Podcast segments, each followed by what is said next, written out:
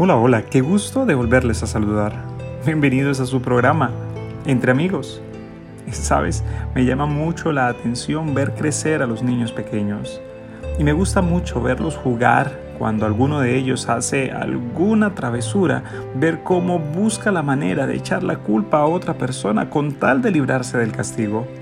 Cuando éramos niños, todos teníamos esa tendencia a excusar nuestros propios malos comportamientos o a proyectar o a echar la culpa cuando nos sorprendían haciendo algo que no deberíamos hacer o haber estado haciendo. Es solo con madurez que estamos dispuestos a aceptar la responsabilidad de nuestras propias acciones. O como lo decía Lois, la madurez no se basa en la edad, sino en la voluntad de aceptar la responsabilidad.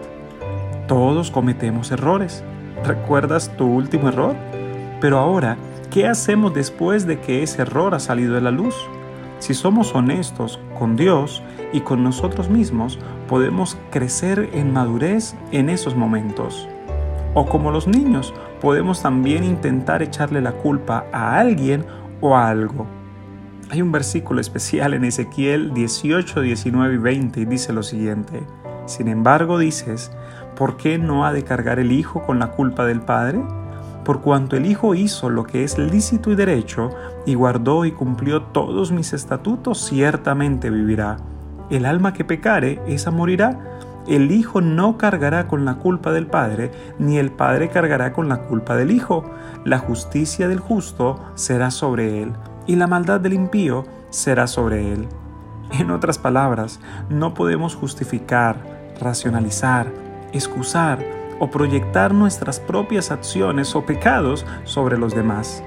Las decisiones que tomo no pueden justificarse por mis padres o por el lugar donde he crecido, mi infancia, mi pasado, ni tampoco por la cultura en la cual me he desarrollado. No puedo cambiar mi pasado, pero las decisiones que tomo cada día determinan mi futuro. Sí es posible que hayamos tenido momentos desafiantes y difíciles al crecer Sí, la soledad puede tratar de decirnos que no podemos ayudar a quienes somos porque venimos de una familia disfuncional o con circunstancias difíciles. Sí, puede que hayan habido uvas amargas en el camino, pero las decisiones que tomo cada día no pueden ser excusadas por el pasado. Como nueva criatura en Cristo, no estoy atado por las acciones de otros. Independientemente de las relaciones o circunstancias pasadas, todos somos responsables de nuestras propias acciones. La vida es demasiado preciosa y corta para desperdiciarla. Y en la complejidad del mundo en el cual vivimos, emulemos las características del reino de Dios y dejemos que nuestra luz brille de tal manera que otros puedan ver a Cristo en nuestras vidas. Que nuestro Dios poderoso y lleno de amor nos bendiga se despide tu amigo Darwin González.